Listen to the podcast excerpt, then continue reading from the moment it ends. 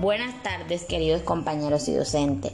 En nuestro primer episodio, mis compañeras Lina Martínez, Daniel Alvarado y mi persona Mariana Quintero venimos a hablarles de los paradigmas de investigación científica. Se entiende como paradigma el grupo de interpretaciones y nociones científicas primordiales que guían la acción en el proceso de investigación en una sociedad científica. La idea de paradigma es abordada por el historiador, filósofo de la ciencia y físico Kuhn, como aquella que da una imagen elemental del objeto de una ciencia. Él define lo que debería estudiarse, las cuestiones que se necesitan contestar, es decir, los inconvenientes que tienen que estudiarse y qué normas han de seguirse para interpretar las respuestas que se obtienen tenemos la posibilidad de señalar que los paradigmas tienen que contestar a los principios o supuestos básicos. El primer supuesto es el ontológico, el segundo es el epistemológico y por último tenemos el supuesto metodológico. Claro que sí, compañera Mariana. Eh, también es importante que mencionemos que existen varios tipos de paradigmas en los que encontramos el paradigma positivista. Para este paradigma, el análisis del entendimiento que existe en un rato dado conduce a la formulación de novedosas premisas, en las cuales se interrelacionan cambiantes cuya medición cuantitativa dejará comprobarlas o refutarlas en el proceso de indagación. Se busca una correlación o causa-efecto donde los estudios han de conservar una reacción neutral ante los fenómenos.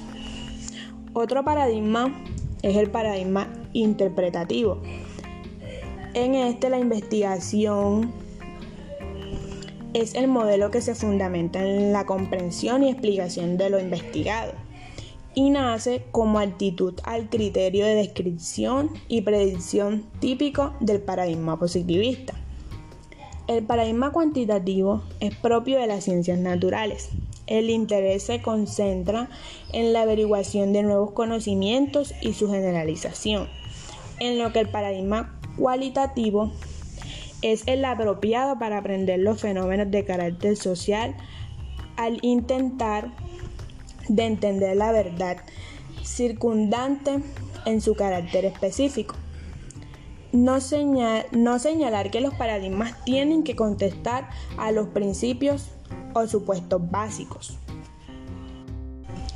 Compañera Lina, no podemos dejar de un lado el paradigma sociocrítico. Este paradigma, a diferencia de los anteriores, introduce la doctrina de manera explícita frente a lo falso de estimar la neutralidad de las ciencias.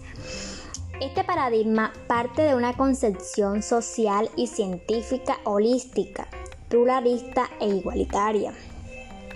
Para complementar el tema de los paradigmas, por su parte, los métodos son caminos para arribar al conocimiento en correspondencia con determinada perspectiva metodológica. De modo que la perspectiva metodológica es lo que responde directamente al paradigma. Esto más que un limitante o una tendencia al eclecticismo constituyen desde nuestro punto de vista una forma de, enriquecer la investigación. Bueno compañeros, esto fue todo en nuestro primer episodio acerca de los paradigmas. Los esperamos en el próximo. Gracias a todos los oyentes por escucharnos.